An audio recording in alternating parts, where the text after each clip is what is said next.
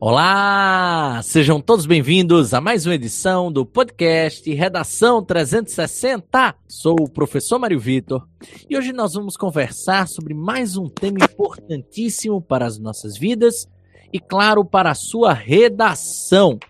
Nós vamos falar bastante sobre a anatomia do vício.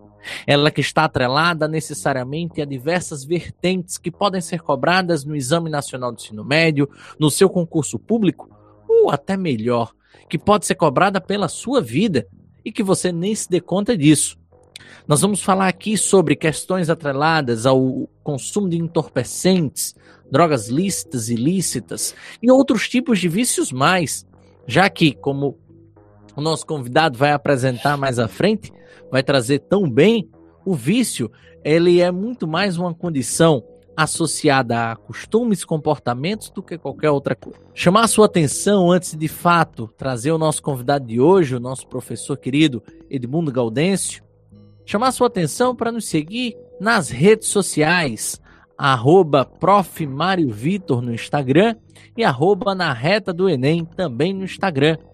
Chamar também a sua atenção para você que está nos assistindo aí no YouTube, para seguir o nosso canal, né? Se inscrever o canal na reta do Enem e, claro, ativar o sininho de notificações e acompanhar episódios antigos do podcast Redação 360. E, enfim, antes do nosso editorial, chamar o professor Edmundo Gaudêncio, o nosso convidado ilustre do podcast de hoje, para trazer suas considerações iniciais antes do nosso editorial.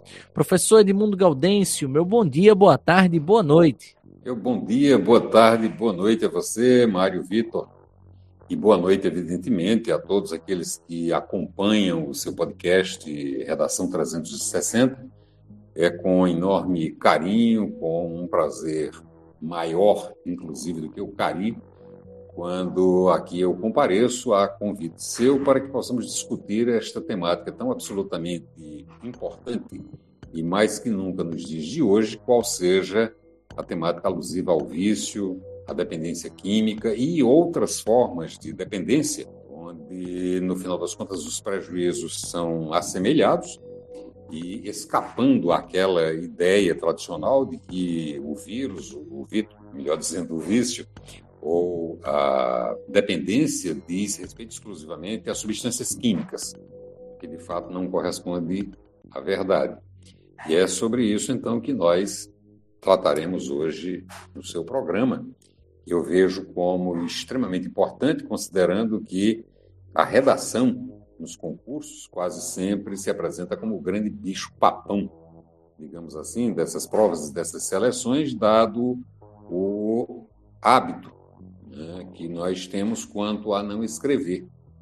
E quando, em geral, hoje escrevemos, a nossa forma de escritura, sobretudo destinada às redes sociais, termina por prejudicar mais ainda a capacidade de comunicação escrita.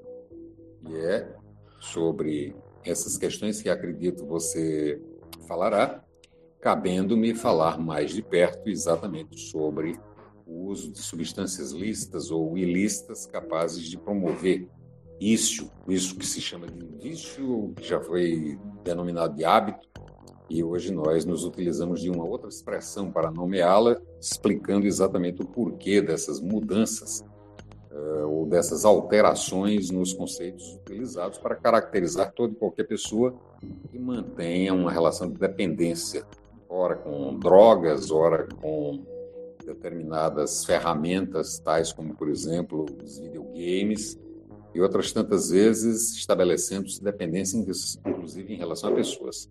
Muito obrigado, professor Edmundo Gaudêncio, pela presteza, pela apresentação inicial e pelas palavras, né? De fato, uh, estamos aqui para ajudar as pessoas a, a, a tirarem um grande calo de suas vidas na preparação para um concurso, para um Enem, para uma prova militar, de carreira militar, que é de fato começar a escrever. E agora sim, nós vamos chegar ao nosso editorial. Vício, do termo latino vitium, que significa falha ou defeito, é um hábito repetitivo que degenera ou causa algum prejuízo ao viciado e aos que com ele convivem. A acepção contemporânea do termo está relacionada a uma sucessão de denominações que se alteraram historicamente e que culmina com uma relação entre o Estado, a individualidade, a ética e a moral, nas formas convencionadas atualmente. Além disso, está fortemente relacionada a interpretações religiosas, sempre denotando algo negativo, inadequado, socialmente reprimível, abusivo e vergonhoso.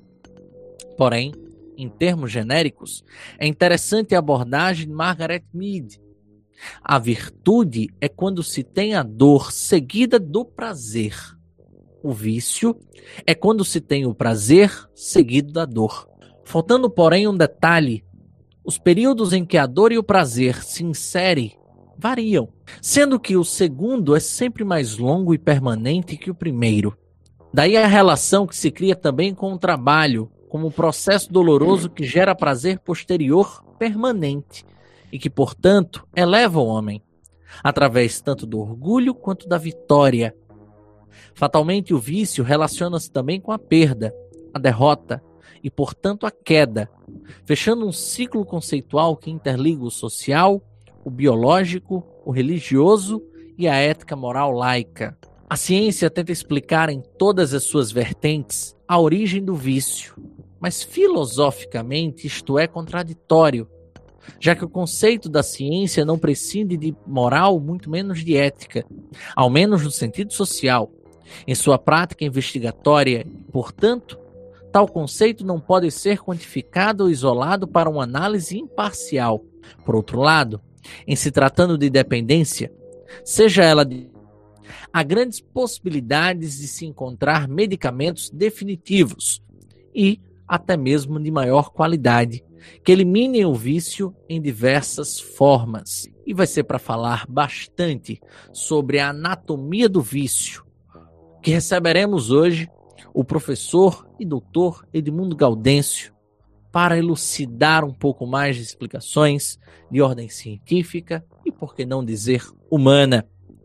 Professor Edmundo, como funciona o vício no cérebro humano? Certo. Mais uma vez, boa noite. Eh, eu gostaria, caso fosse possível, eh, de antes fazer um pequeno reparo de ordem histórica e etimológica com relação à palavra vício. É frequente que em psiquiatria sejam cunhados, propostos determinados conceitos técnicos Conceitos técnicos esses que, quando caem, digamos, na linguagem popular, eles muito frequentemente sofrem uma distorção, transformando-se de conceitos científicos que antes eram, às vezes, em verdadeiras xingações. Tal como quando, por exemplo, no âmbito da psicanálise foi proposto o termo complexo.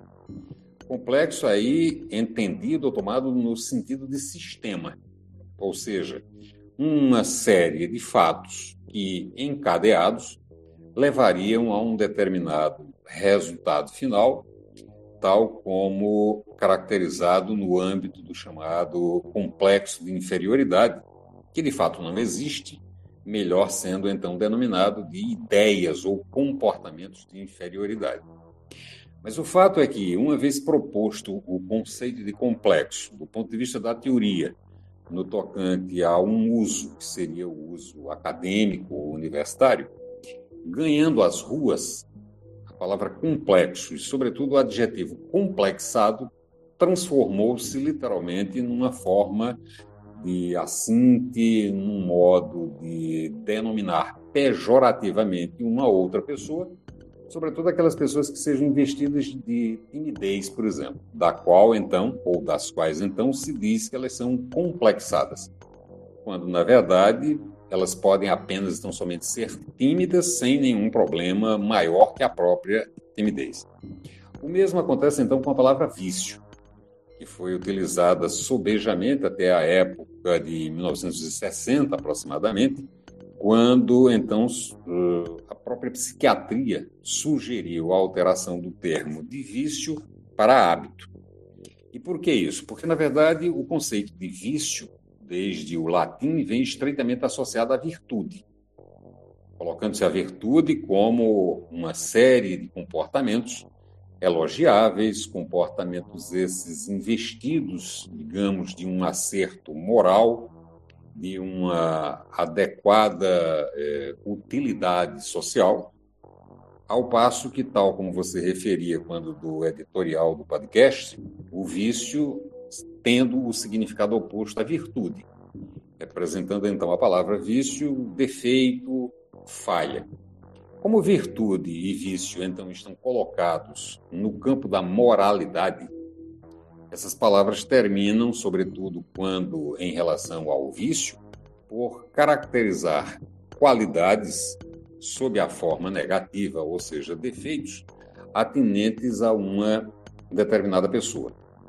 Como se, do ponto de vista moral, de onde provém esses dois termos, vício e virtude, configurassem a pessoa como desinvestida de uma moral adequada ou assumindo um comportamento francamente imoral, quando, na verdade, o vício pertence ao campo dos transtornos psíquicos e não aquilo que a gente poderia configurar como sendo uma tara do ponto de vista da moralidade. Daí então que, a partir da década de 70, propôs-se uma nova nomenclatura utilizando-se o vício, que ainda persistia, para designar uma forma específica de dependência, denominada de dependência física ou orgânica, em contrapartida daquilo que seria o hábito, e que seria uma dependência puramente psicológica. Dizendo-se então que determinados comportamentos relacionados ao uso de determinadas substâncias, ora promoveriam o vício propriamente dito, ou seja, uma dependência orgânica, como em relação à cocaína, em relação ao crack, em relação à morfina. E outras substâncias capazes de produzir um quadro de dependência situado apenas na esfera psicológica, por conseguinte, uma dependência, supunha-se, menos intensa que aquela caracterizável como vício. Em relação, por exemplo, defendia-se essa ideia quanto ao cigarro, por exemplo. O cigarro era então denominado de hábito, ao passo que o uso, o consumo de cocaína era designado como vício propriamente dito. Posteriormente, chegou-se à conclusão de que não havia sentido nenhum em se dividir vício versus hábito, hábito enquanto uma dependência psicológica e vício enquanto uma dependência orgânica, quando então a retirada da substância produziria uma sintomatologia não meramente psicológica, como ansiedade, como angústia e ou depressão, produzindo naquelas e para aquelas substâncias produtoras de dependência orgânica uma sintomatologia orgânica, física, extremamente intensa e capaz de levar à morte do sujeito, tal como alterações bruscas da pressão arterial, é, palpitações que poderiam chegar inclusive à fibrilação cardíaca quando a frequência era tão absolutamente elevada, que o coração se expunha ao risco de uma parada. Então, é, partindo-se do princípio de que, na verdade, existe uma integração entre corpo e alma, entre o orgânico e o psíquico, chegou-se então à conclusão de que era incabível essa divisão, passando-se pura e simplesmente a adotar-se a expressão dependência. O que, seria então dependência? Dependência, tal como o nome indica, tal como o termo faz indicar, é todo e qualquer processo graças ao qual, mediante a introdução daquilo que a gente poderia caracterizar como é, um aditivo orgânico ou psíquico, o sujeito reagiria àquela substância exógena, àquela substância estranha ao nosso comportamento, apresentando geralmente uma sensação de alegria quimicamente induzida ou um estado de euforia. Isso seria dependência. Acontece, porém, que, mais uma vez, da mesma maneira que a palavra vício, extraída do universo moral, gradativamente tornou-se um termo pejorativo, da mesma maneira a palavra dependência também passou a ser vista como pouco adequada para o uso na clínica, uma vez que, queiramos ou não, a dependência traz à cena uma série de estigmas, uma série de eventuais distratos, porque quando dizemos de alguém que ela é dependente, com isso queremos insinuar que ela é frágil, que ela é desinvestida de autonomia, que ela não consegue, digamos, por si só, resolver os seus problemas em função dessa dependência. E por fim, então, o termo dependência foi substituído pelo termo drogadição, ou pura e simplesmente adição. Isso extraído de um contexto jurídico romano e que, acredito eu, metaforicamente descreve muito bem a relação de dependência, seja ela qual for, e em relação a qualquer que seja a coisa ou situação. Isso porque a palavra é, drogadição, advinda de adição ou adicção, era essa adicção o comportamento jurídico romano que era caracterizado então da seguinte forma: digamos que eu contraísse em relação a você uma determinada dívida material. Extinto o prazo de pagamento e sem que eu apresentasse condições de sanar o débito financeiro contraído junto a você, eu comparecia perante sua pessoa e me oferecia como adido.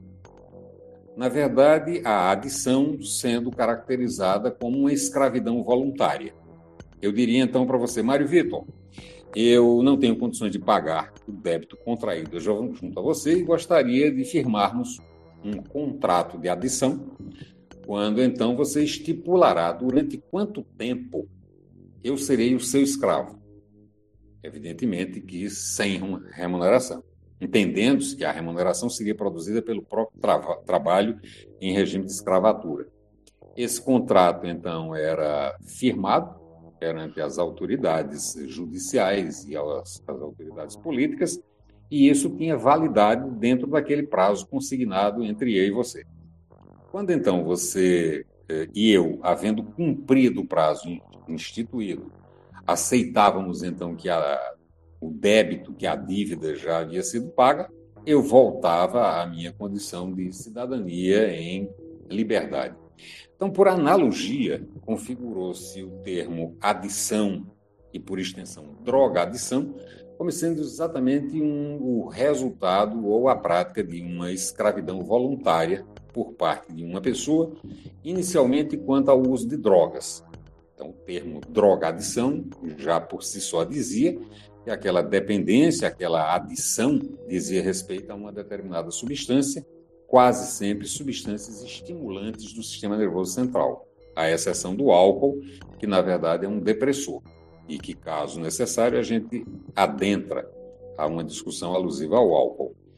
Por outro lado, descobriu-se que essa dependência, que essa adição não ocorre apenas tão somente quanto a drogas. Hoje nós vivemos um fenômeno tipicamente descrito como uma adição, como uma dependência, por exemplo, aos jogos eletrônicos, ou ao próprio computador, ou às redes sociais, em que uma determinada pessoa pode chegar inclusive à exaustão física e mental, como frequentemente acontece no Japão, no Japão em que pessoas passam horas e horas em casas de videogame diante de um computador, jogando por 48 horas, 46 horas, 72 horas, até que o organismo, e simplesmente, não, é, não encontrando outra saída acerca de como recompor as suas energias, ele entra em falência e o sujeito termina falecendo por né, parada cardiorrespiratória. Mas essa dependência não diz somente respeito a drogas e a jogos eletrônicos. É, Claude Olivenstein, famoso psicanalista que lidava com dependências, ele dizia que talvez a mais grave das dependências seja a dependência a pessoas. Sobretudo quando essas pessoas possam receber aquele adjetivo que hoje é tão frequentemente utilizado, sejam pessoas tóxicas aquelas pessoas que estabelecem em relação a você e você em relação a ela uma situação de absoluta subserviência. Tal como muitas vezes a gente encontra essa subserviência, essa dependência, essa adição do crente em determinada denominação religiosa àquele que seja o seu líder espiritual.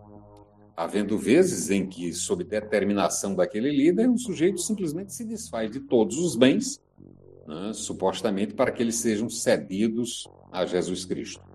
Isso levando muitas vezes o sujeito a uma verdadeira bancarrota econômica.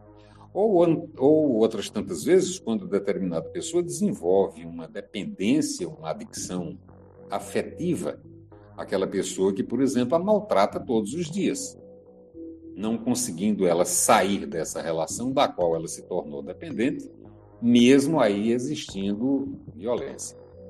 Então, com relação ao que você perguntava, ou seja, quanto a como se dá no cérebro o processo de formação disso que a gente poderia então chamar de drogadição, disso que a gente chamaria de dependência química a uma dada substância. A gente pode, de maneira simplificada, dizer que no tocante às coisas do mundo, Freud já nos afirmava que, do ponto de vista do que rege as nossas escolhas, é, existindo né, dois princípios, um princípio que ele chamava do princípio do prazer e um outro princípio que ele denominava de princípio de realidade. E é entre esses dois extremos que nós nos desenvolvemos desde o crescimento até a morte. O que, seria então o princípio do prazer? É aquele que Freud notifica e atesta, afirmando que todo ser vivo tudo faz para aproximar-se do que lhe causa prazer e fugir daquilo que lhe desprazer lhe cause. Essa é a conduta básica e fundamental desde as amebas, enquanto seres vivos unicelulares, até o mais complexo dos animais, que somos exatamente nós, homens e mulheres. Em contrapartida, existiria o princípio de realidade, que nada mais é do que aquilo que no, eh, no seu editorial você relatava. Ou seja, se nós tomarmos, por exemplo, trabalho, nós verificaremos que já desde a origem, a palavra trabalho deriva de tripalium, que no latim era um instrumento de tortura, constituído por três estacas afiadas, amarradas entre si de modo a que se sustentassem de pé, e do alto de uma muralha, determinado sujeito condenado à morte era dali empurrado, literalmente estrepando-se ou estrapando-se sobre o tripálio. Então, o trabalho traz em si já uma conotação de sofrimento. Tanto é que os romanos opunham negócio, nada mais era do que trabalho, no sentido genérico do termo, a ócio, que era aquele tempo representado pelo descanso entre as atividades manuais ou atividades laborativas, ócio aquele que deveria estar voltado para o aprimoramento da alma ou do espírito, através de boas leituras, através do lazer e assim por diante. Então, uh, Freud insinua nos seus textos que uma pessoa torna-se amadurecida quando ela aprende a abrir mão do prazer, postergando, adiando um prazer, tal como você dizia, em relação ao trabalho, em função daquilo que tem que ser feito por necessidade. Diante então de um adolescente que sabe que na cidade em que ele mora ocorrerá apenas tão somente naquela noite um show com o cantor ou a cantora de sua predileção, mas no dia seguinte ele tem uma prova que lhe será decisiva para o progresso dos estudos, diremos que ele entrou na maturidade. Se ele renunciar ao princípio do prazer, dizendo, bem, o que eu mais gostaria de fazer era assistir a esse show. Como, porém, eu tenho essa prova, eu preciso perder o show para estudar para a prova de amanhã. Então, nós diremos que essa pessoa, de fato, está dando demonstrativos de que amadureceu, porque antes ela não renunciaria ao princípio do prazer em detrimento, abrindo mão do princípio de realidade. Isso do ponto de vista psicanalítico. Do ponto de vista das neurociências, o nosso cérebro funciona literalmente a partir de dois polos. Um polo que a gente chamaria de sistema da recompensa, e que é representado por estruturas cerebrais extremamente antigas, aquelas que primeiro, digamos, por evolução, surgiu, surgiram no cérebro humano. São, sobretudo, atividades desenvolvidas no que a gente chama de sistema límbico, que está colocado na base do cérebro e que, quando estimuladas, essas regiões, esses centros que constituem o sistema de recompensa, ocorre a liberação de dopamina, e essa dopamina produz então um prazer extremamente intenso. Ocorre, porém, que a, a dopamina, esse neurohormônio, ele tem uma vida muito curta. E o sujeito, então, precisará voltar àquela substância ou àquela conduta que seja capaz de produzir mais dopamina, levando o sujeito, literalmente, a uma repetição da atividade capaz de, no sistema das recompensas, promover essa liberação de dopamina.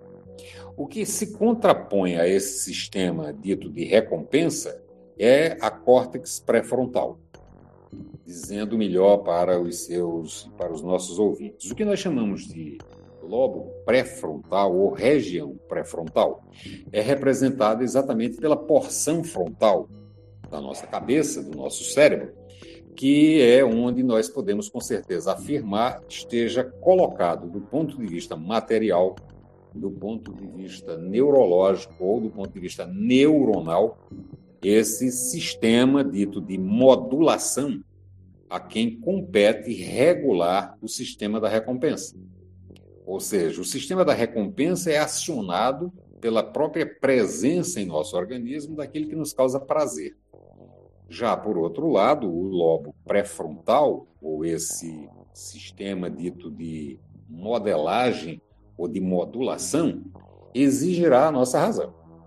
O que significa dizer, digamos que uma determinada pessoa beba. E à medida em que ela bebe, ela se libera socialmente, ela se torna muito mais alegre, ela se torna muito mais comunicativa.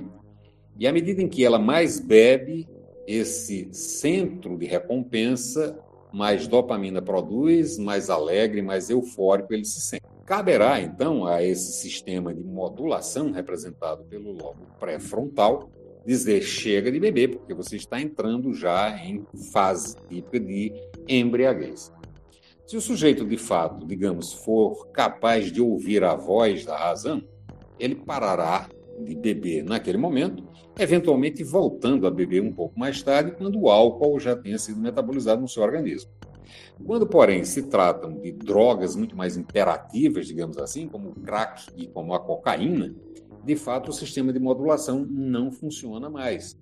E não funciona exata e especificamente porque se nós representássemos o prazer que é produzido, por exemplo, por comer-se uma barra de chocolate, eh, se nós o representássemos a partir de um valor utópico, hipotético de 10, quando do uso de cocaína, por exemplo, a gente estaria diante de uma resposta prazerosa da ordem de mil. E por isso é que muitas vezes nós nos deparamos com dependentes de cocaína e de crack que são magérrimos, que são extremamente magros, exatamente porque esse prazer conseguido através do uso da droga simplesmente elimina um outro prazer produzido eventualmente pela própria comida. Do mesmo modo, quando nós nos deparamos, em geral, com pessoas é, investidas de sobrepeso ou obesas, isso significa dizer que para essas pessoas a comida funciona como um correlato da droga. Ela come, aquilo lhe produz prazer e ela termina por comer mais, não porque não estivesse saciada, mas porque de fato ela necessita de um prazer adicional que será representada pelo comer mais uma vez que isso produzirá a liberação de dopamina. A dopamina lhe causa literalmente felicidade, tal como em geral acontece com os glutões de uma forma geral. Você percebe o sujeito glutão pela maneira absolutamente eh, desejosa que ele ostenta no rosto, no faces, quando ele se depara, por exemplo, com uma comida que seja de sua predileção. Então, em linhas gerais, seria assim que se dá uh, mecanismo, a dinâmica das drogas. Doutor, vou pedir permissão ao senhor para fugir um pouco aqui da, da nossa pauta e trazer algo em cima dessa, dessa sua fala tão brilhante. Uh, vou pegar alguns ganchos. O primeiro deles, mais voltado a essa parte final, né, da questão da compulsão. É. Né, me chama muita atenção o exemplo que o senhor trouxe sobre a compulsão alimentar por pessoas obesas né? a compulsão alcoólica e, claro, a compulsão por alguns entorpecentes, como a, a cocaína, como o crack. Exato. E certas vezes, né, pelo menos em, em cima de pesquisas, em cima de, de, de artigos científicos, uh, foi se abordado que o vício necessariamente uh, uh, de açúcar, cocaína, uh, bebida alcoólica ou simplesmente vícios de comportamentos ativam necessariamente o mesmo lado central, o mesmo lado cerebral, né? Ativam necessariamente as mesmas substâncias, mas Exatamente. com efeitos completamente distintos. Sim. E aí eu gostaria de entender duas coisas em cima de tudo isso, professor. A primeira, existem pessoas que sim são mais voltadas, como é que eu posso dizer, a, a, a nutrir, a ter compulsões mais do que outras. Sim. Ah. E como seria isso? Há alguma explicação? Ah. Veja, é, quando a gente trabalha com neurociências, aplicando as neurociências, é, sobretudo ferramentas psicológicas, dentre essas ferramentas psicológicas, dentre essas ferramentas produzidas no campo da psicologia, coloca-se uma ferramenta sob a forma de um conceito, que é o conceito, a concepção de estrutura de personalidade. Cada pessoa desenvolve uma estrutura de personalidade que, claro, lhe é específica e muito frequentemente é o resultado de mistura de diversas diferentes estruturas de personalidade. Do ponto de vista psicanalítico, existem basicamente três estruturas de personalidade. Uma estrutura que a gente denomina de psicótica, que nada mais é do que aquele modo típico de uma pessoa que, mesmo em não sendo psicótica, mesmo não sendo louca e jamais tendo apresentado um surto ou um episódio de loucura, são pessoas que já trazem no seu comportamento, no seu modo de apresentação, na sua maneira de falar, um comportamento que nós caracterizaríamos como estranho. É uma pessoa que tem muito poucas amizades, é um sujeito, em geral, que fala pouco, é um sujeito, em geral, retraído e que muito frequentemente se veste de uma maneira estranha. Apenas tão somente olhando essa pessoa ou eventualmente conversando com ela, nós descobriremos comportamentos que são tipicamente bizarros, estranhos, quando em comparação com a maior parte das pessoas de uma determinada cultura em um determinado tempo.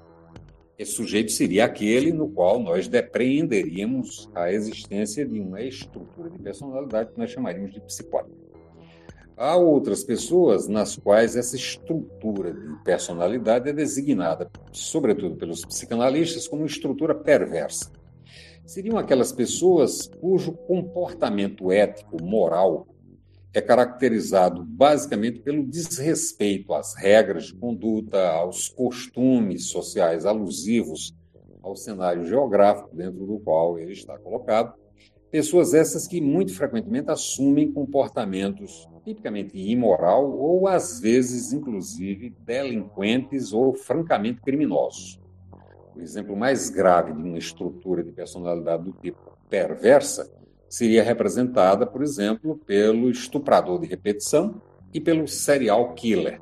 Isso como os casos ou formas mais graves dessas estruturas de personalidade, que, claro, nem todas elas se manifestam a partir desse tipo de conduta. Existindo aquelas pessoas que são por índole mentirosas, por exemplo. Isso seria um traço perverso de personalidade, sem chegar, porém, à gravidade do estupro de repetição ou do comportamento serial killer. E a gente teria um terceiro tipo de estrutura de personalidade representada pela personalidade dita neurótica. Se você me perguntar, então, quem é e como tipificar o neurótico, eu tomarei a liberdade de lhe apontar dois exemplos. Eu e você provavelmente somos neuróticos. Isso se constituindo, na verdade, não como motivo de crítica, mas inclusive como motivo de elogio. Porque as duas outras alternativas quanto a não sermos neuróticos é representado, ou são representadas, exatamente pela possibilidade de sermos psicóticos, ou loucos de carteirinha, ou de sermos um serial killer, um estuprador de repetição, em suma, um perverso. Ocorre, porém, que as estruturas de personalidade, assim como as estruturas perversas ou as estruturas psicóticas, elas não são é, homogêneas, existindo várias subformas, subtipos de estruturas de personalidade, por exemplo, no âmbito da chamada estrutura neurótica de personalidade. Para citar apenas dois exemplos, nós teríamos o portador de uma estrutura neurótica de personalidade qualificável como histérica, seriam aquelas pessoas que são investidas de um comportamento tipicamente teatral, que caracterizam-se a partir de uma ampliação de tudo aquilo que lhes acontece. São pessoas que, em geral, têm muitos amigos, que riem muito, têm uma vida social muito ativa. Na contrapartida, nós nos depararíamos com estruturas de personalidade designadas de obsessivo-compulsivas. São aquelas pessoas que, se a elas você perguntar, pedindo-lhes um resumo do que elas são em uma única palavra, elas dirão a você que elas são organizadas. E, de fato, este é um traço característico dessa personalidade dita obsessivo-compulsiva. Entendendo-se por obsessão a ideia fixa que determinada pessoa apresenta, tal como, por exemplo, em relação à limpeza. Ah, há pessoas que não se satisfazem em varrer a casa uma única vez ao dia. Elas precisam varrer a casa vários dias, ou melhor dizendo, várias vezes ao dia. Existem aquelas pessoas que, caso compareçam à sua residência, percebendo que um quadro se encontra ligeiramente é, fora do equilíbrio desejado, apresentando-se um tanto quanto torto na parede, ela será tomada por uma intensidade, por uma ansiedade extremamente intensa que fará com que ela lhe peça licença e vá lá arrumar o quadro na parede. Então, isso que nós chamamos de obsessão é uma ideia fixa. Às vezes, uma ideia fixa em relação a sexo, às vezes, uma ideia fixa em relação a jogo, outras tantas vezes, uma ideia fixa a esse prazer suscitado pelo uso de drogas, outras tantas vezes essa obsessão configurando-se, inclusive, como desejo de matar. Os serial killers são hoje tomados no sentido de serem pessoas que teriam uma estrutura de personalidade mista entre a estrutura obsessivo-compulsiva e a estrutura perversa. Daí elas serem tomadas literalmente por uma compulsão para matar Lembrando que a compulsão nada mais é do que o ato motor né, que, de certa forma, alivia a obsessão. Se uma pessoa tem obsessão por limpeza, a compulsão seria o ato motor de lavar repetidas vezes as mãos como uma forma de aliviar a pressão, a ansiedade exercida por aquela obsessão. Então, a obsessão é a ideia fixa e a compulsão é o ato motor que alivia a ansiedade produzida por aquela obsessão, quando a obsessão, digamos assim, não conta com uma expressão material que será trazida pela própria compulsão. Então, essas pessoas que têm uma estrutura de personalidade obsessiva-compulsiva são pessoas que são muito mais vulneráveis a esse tipo de comportamento repetitivo, quer seja envolvendo o jogo patológico, de qualquer que seja a forma, expressando-se através do sexo patológico, que nada mais seria do que o impulso para a manutenção de várias relações sexuais ao dia, por exemplo, ou outros atos compulsivos, tal como, por exemplo, a ingesta compulsiva de bebida alcoólica ou a ingesta ou a utilização, melhor dizendo, de outras drogas que não sejam introduzidas no organismo por via oral, como é o caso, por exemplo, da cocaína ou do crack.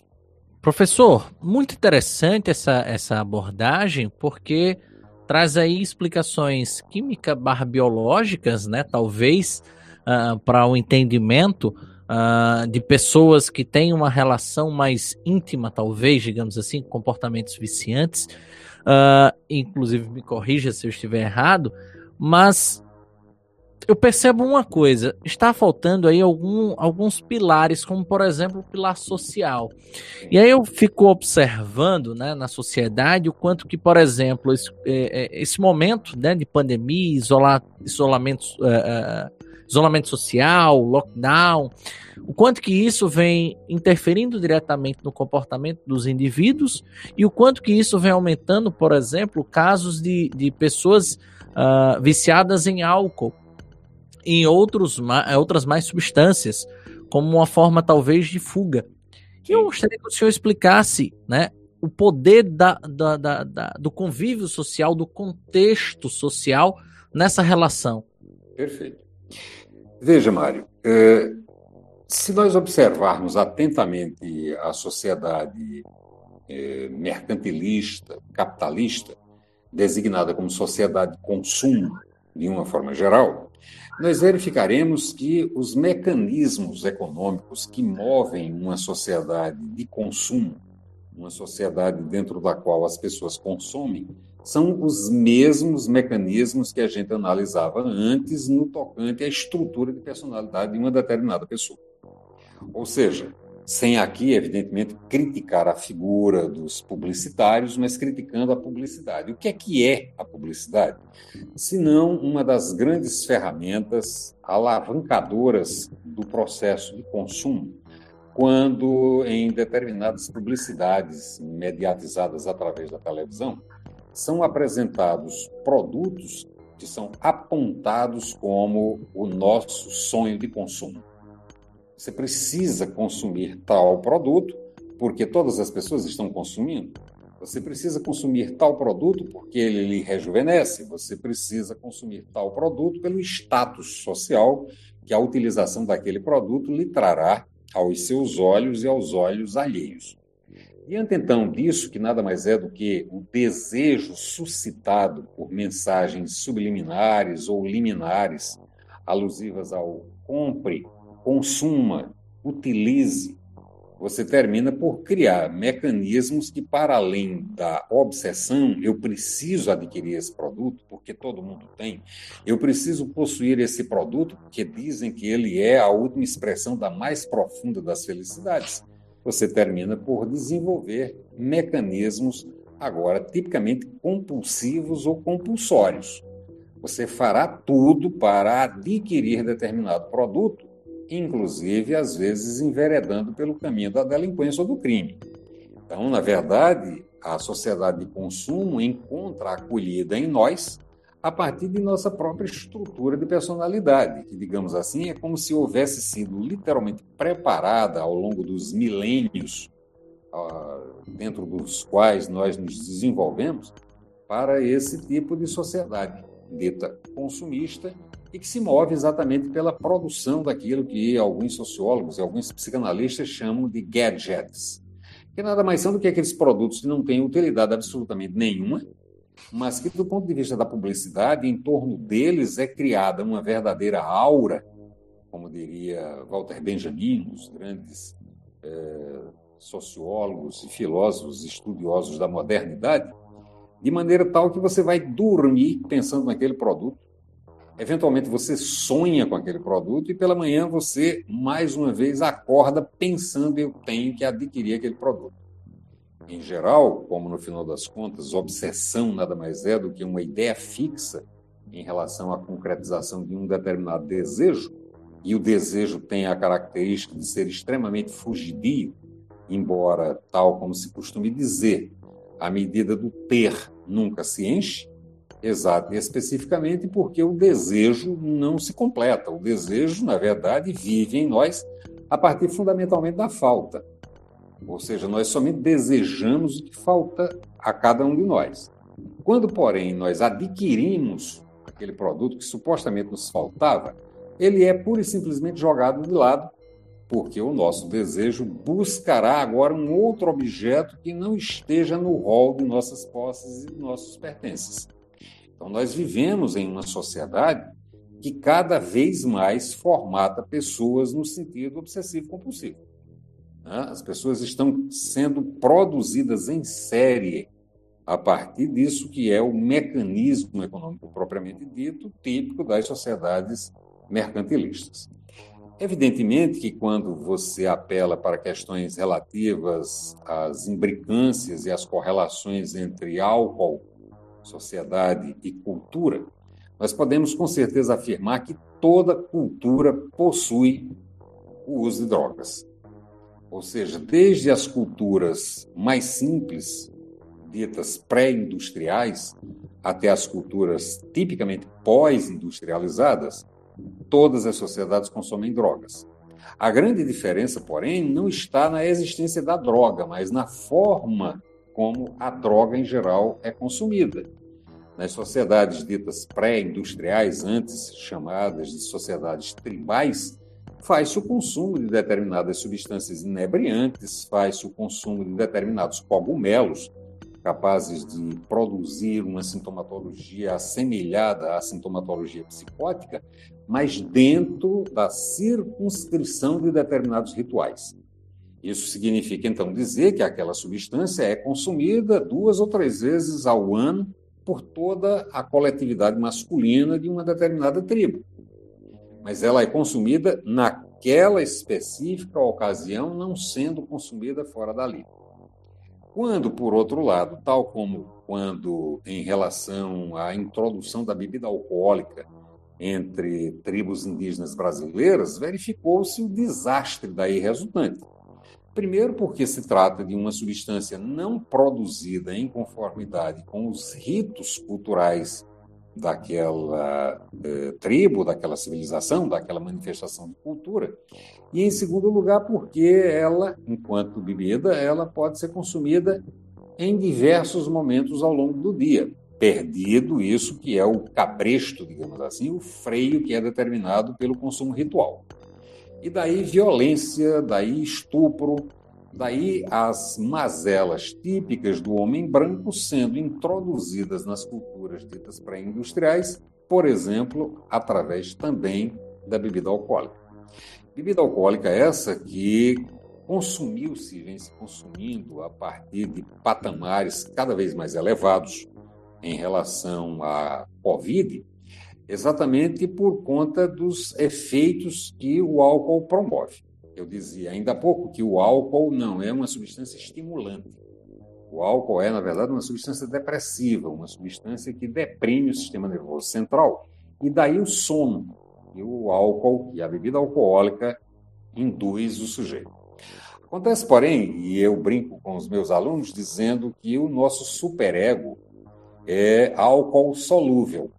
Ele é solúvel no álcool. Entendendo o superego, como sendo exatamente aquilo que, do ponto de vista psicanalítico, corresponderia à área de modulação pré-frontal.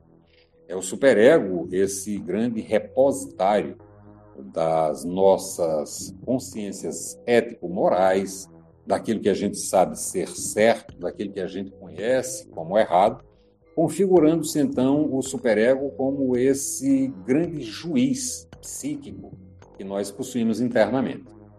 E quando nós fazemos uso de bebida alcoólica, o que acontece é que a estrutura psíquica, a instância psíquica, se opõe ao superego, que se chama id, que na verdade é a instância psíquica em que estão colocados todos os nossos impulsos.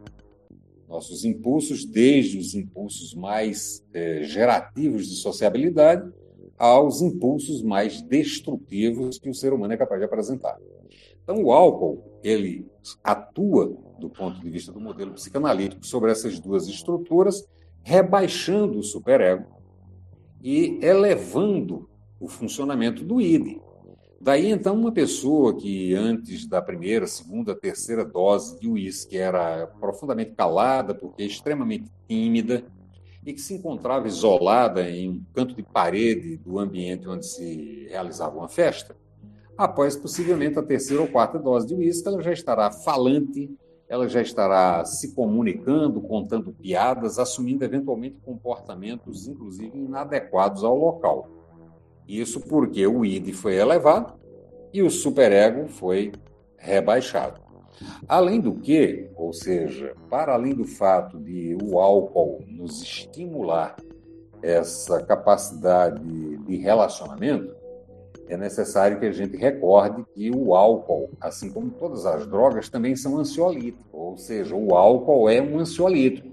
O álcool quebra, diminui a ansiedade, embora, claro, em contrapartida, produzindo uma dependência considerada gravíssima. E o que, é que eu chamo aqui de quebra da ansiedade? Digamos que você está extremamente nervoso por conta de um filho seu que vai nascer. Uma das formas mais comuns de você resolver essa ansiedade é tomando um ansiolítico.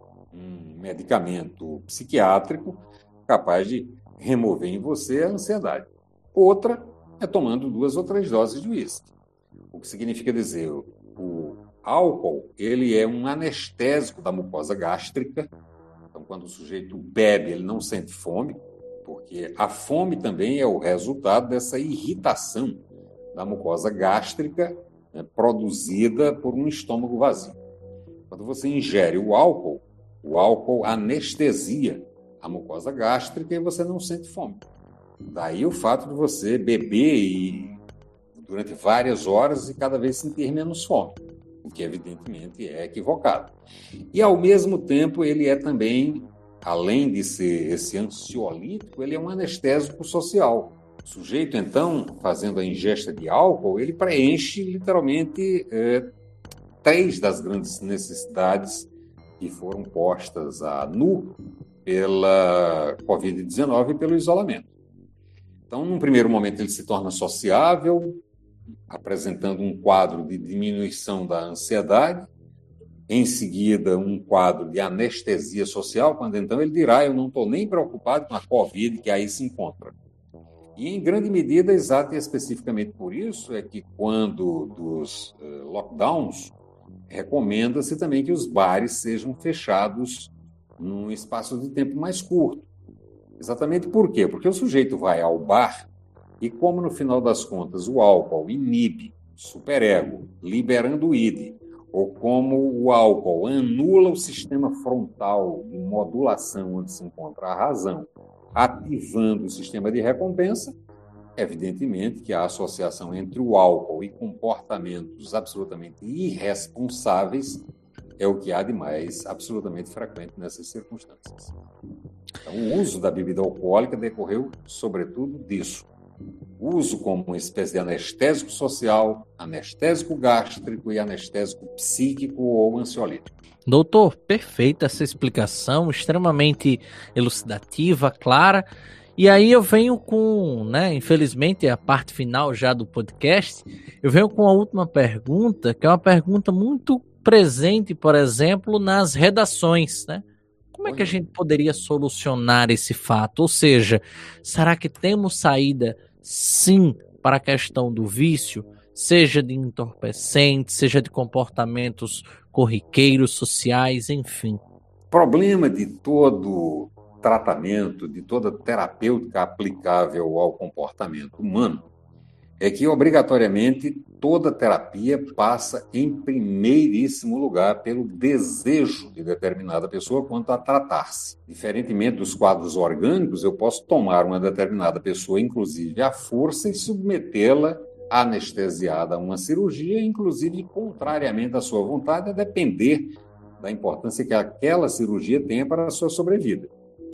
Quando, no final das contas, nós aplicamos tratamentos que, ora, são efetivados à luz da psicoterapia, complementados através do uso de comprimidos a serem tomados pelo próprio paciente em domicílio, aí eu tenho que a presença é, da vontade particular, pessoal, quanto a tratar-se, é imprescindível. Eu não consigo praticar psicoterapia em quem não deseja partilhar da psicoterapia. Da mesma maneira, eu não consigo tratar com medicamento determinada pessoa que de fato não deseje se tratar. E por que é que muitas vezes a pessoa não deseja tratar-se de uma determinada dependência química? Exatamente por conta da intensidade do prazer produzido pelo consumo daquela substância ou da adoção daquela prática. Mas o tratamento de fato existe, esse tratamento geralmente é combinado utilizando-se medicamentos simultaneamente à psicoterapia. Mas, insisto, para que determinada pessoa possa, de fato, tratar-se, em primeiríssimo lugar, deverá estar colocada a disponibilidade e a vontade de tratar-se. E essa disponibilidade e vontade de tratar-se passa obrigatoriamente pelo reconhecimento por parte da pessoa de que ela precisa de ajuda que ela entrou literalmente em um turbilhão turbilhão esse que cada vez mais, pelo uso da droga, diminui a sua qualidade de vida, diminui a qualidade de vida familiar e, eventualmente, diminui também a qualidade social de vida desse sujeito, quando, eventualmente, pelo uso de droga, ele perde o emprego, por exemplo. Então, muitas vezes, tal como dizem os frequentadores dos alcoólicos anônimos, muitas vezes é imprescindível, fundamental que o sujeito chegue ao fundo do poço para que ele então deseje desse fundo de poço sair. Antes disso, ele geralmente faz pactos com ele mesmo que passam, por exemplo, não, eu controlo a droga, a droga não me controla, eu só a utilizo quando eu bem entendo. E se isso pode acontecer no início da dependência química, chegará o momento em que ele não terá controle absolutamente nenhum sobre a droga e a droga o dominará por completo.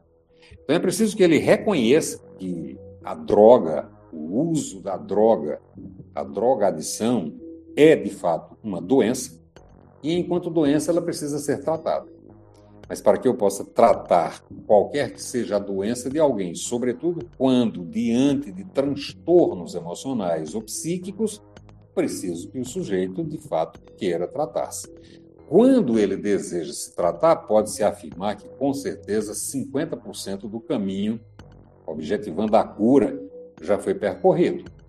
E nesses 50% restantes, ele precisará da adoção de psicoterapia, eventualmente do uso de medicamentos, sobretudo naquelas dependências mais graves, tais como produzidas por álcool, álcool cocaína e crack, e necessitará, diante da assunção, diante do assumir-se nesse tratamento, é imprescindível que ele pratique medidas de ordem social, por exemplo, afastando-se das companhias que antes o introduziram no mundo da droga.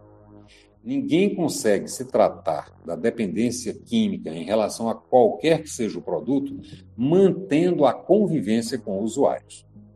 Isso porque, do ponto de vista da psicologia de grupo, existe o que nós chamamos de pressão de grupo. E a pressão de grupo dá-se no sentido de modelar todas as pessoas que compõem o grupo no sentido de uma padronização. Então, quando determinada pessoa faz parte de um grupo e nesse grupo todos bebem e ele eventualmente encontra-se com essa turma e diz: Eu estou tentando deixar de beber, ele naquele momento será motivo de chacota, será motivo de brincadeiras de mau gosto, e das duas, uma, ou ele abandona o grupo, o que é mais raro, mais difícil, ou ele pura e simplesmente volta a fazer uso da droga que o grupo utilizava e fazendo parte do grupo dela, ele se utilizava também. Professor, só mais um, um, um fato aí associado a essa recuperação. E em caso de adição, quando o indivíduo é adicto a, a, drogas como a cocaína, como a heroína, principalmente na Europa, temos muitos casos.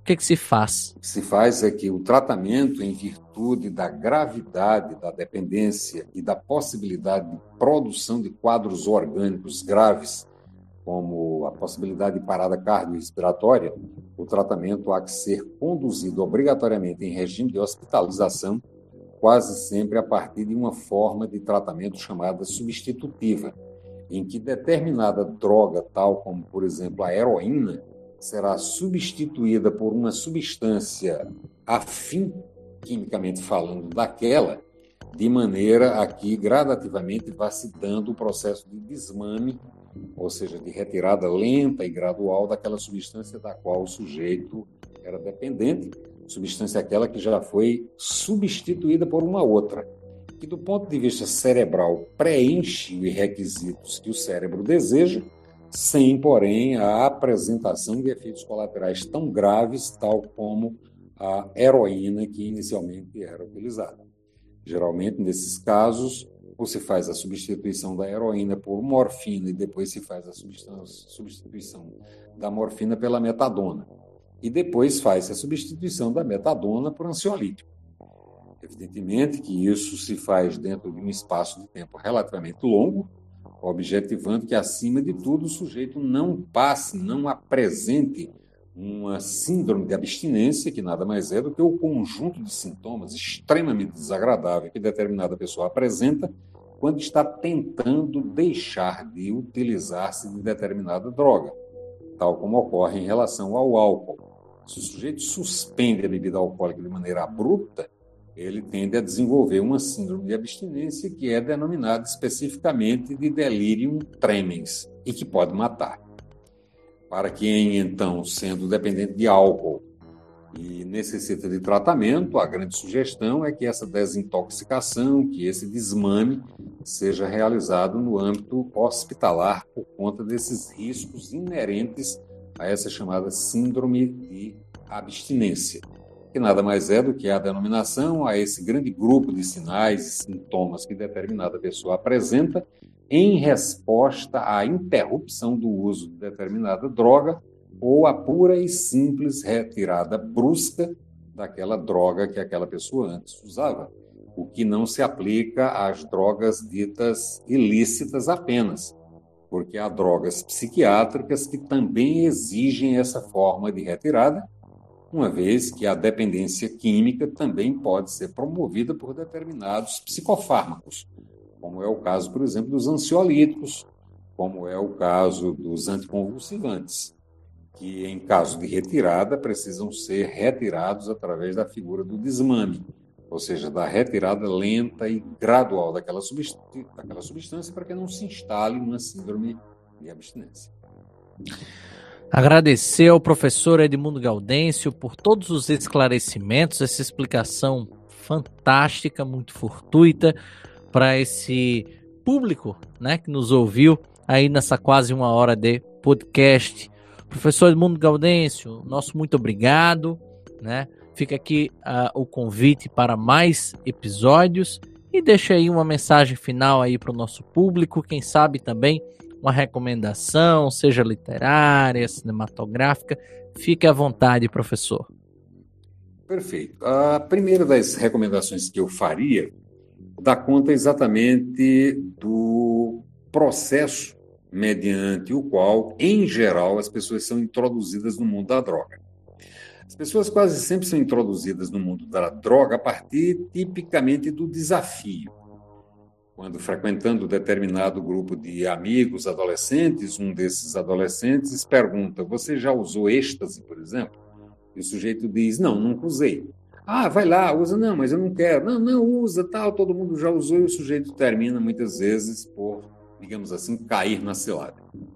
Então, necessário que mais que nunca nós selecionemos os nossos amigos que nós selecionemos as atividades sociais que possam ser apontadas como saudáveis, como salutares, por oposição àquelas outras que são deletérias, por aquelas outras que eventualmente podem causar um malefício menor ou maior, a depender da exposição do sujeito àquele tipo de atividade ou àquela substância que ele passe a consumir. É, com relação a, a um outro conselho, a uma outra sugestão que eu faria, é que, de fato, lance mão da capacidade analítica e do senso crítico. Porque esses dois elementos, tal como assim ensinava Paulo Freire, são os fatores que nos levam, em geral, a escolhas mais corretas. É preciso que a gente desenvolva a capacidade analítica perguntando-se o que é, de que forma aquilo que nós percebemos se apresente, e em seguida que nós possamos lançar mão do juízo crítico. Isso serve para mim, isso não serve. E como indicação literária, eu ainda sugeriria, é, como autor estrangeiro, Ítalo Calvino, eu acho que tem obras maravilhosas, como As Cidades Invisíveis, e o grande Machado de Assis, que, no final das contas, é um autor de renome internacional, um autor que, em grande medida, serviu de cânone ou serviu de modelo para outros autores que hoje estão, digamos assim, na crista da onda literária, como quase todos os autores oriundos da África, oriundos de Moçambique, tal como é o caso, por exemplo, de Mia Couto, né, que se espelhava em Machado de Assis, que se espelhava em João Guimarães Rosa, que ele tomava como grandes autores a serem lidos. Então, nesse sentido, eu diria que esses dois autores são autores que nos trazem, a partir de diferentes estilos, grandes indicações para exercícios no campo da literatura.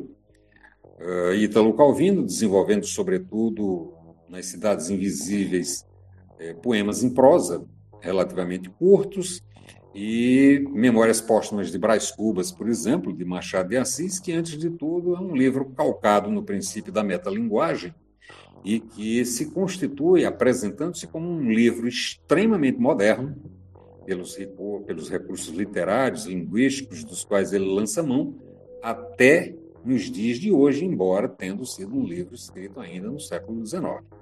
É um livro que tem a dimensão exata para quem esteja habituado a fazer leituras na internet. É um texto cujo palavreado, cujas estruturas linguísticas, apesar de Machado de Assis ser um grande estilista, não é uma obra difícil de ser compreendida e ainda por cima é um livro extremamente inteligente e engraçado. Embora, claro, o humor ali praticado desse, sobretudo, no campo da ironia esse humor absolutamente refinado, que mais nos leva a pensar do que a propriamente rir. Né? Então, seriam essas as indicações. Eu agradeço, evidentemente, pelo convite que você me formulou.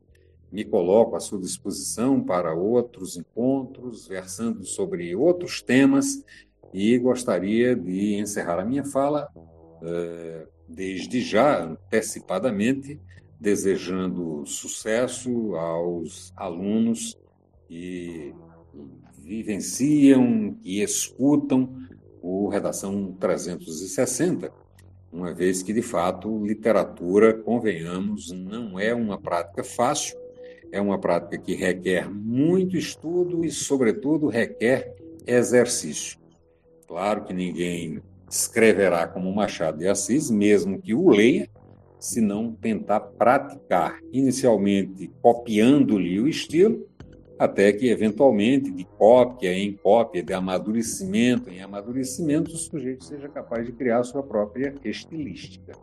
Mas, da mesma forma que ninguém aprende a dirigir sem treino, ninguém consegue escrever sem escrever. Muito obrigado, professor Edmundo. Né? Um, inclusive, surfarei nessa onda aí para trazer Machado também com o Alienista, né? Sim. Que é uma obra que tem tudo a ver com toda essa nossa explicação, Exato. tem tudo a ver com aquele momento, né? Que o senhor falou sobre os neuróticos, sobre a questão do ego, do superego e entre outras tantas reflexões interessantes. Professor Edmundo Gaudêncio, muito obrigado. Foi um Nada. grande prazer conhecê-lo, um grande prazer ter desfrutado aí desses momentos de grandíssimo reconhecimento científico, né? Uh, agradecer também a você, ouvinte, que esteve aqui conosco durante todo esse episódio. Solicitar a você que vá na nossa outra gama de episódios, né? Na próxima semana, por sinal, vai sair um episódio que não é bem uma continuação, mas que flerta bastante com essa discussão de hoje. Nós vamos falar na próxima semana sobre a questão da guerra às drogas, né? E o quanto que o, o, o ser humano, uh, a, essa declaração foi uma declaração feita ao ser humano e, na verdade, negligencia os tratamentos uh, uh, psiquiátricos, psicológicos, clínicos ao indivíduo que é adicto à droga e na verdade acaba por culpá-lo, colocá-lo nas cadeias, enfim, proliferar ainda mais violência urbana. Pedir a você para ativar o sininho de notificação aí no YouTube, se inscrever no canal e, claro, sempre estar acompanhando Redação 360. O nosso muito obrigado e até a próxima.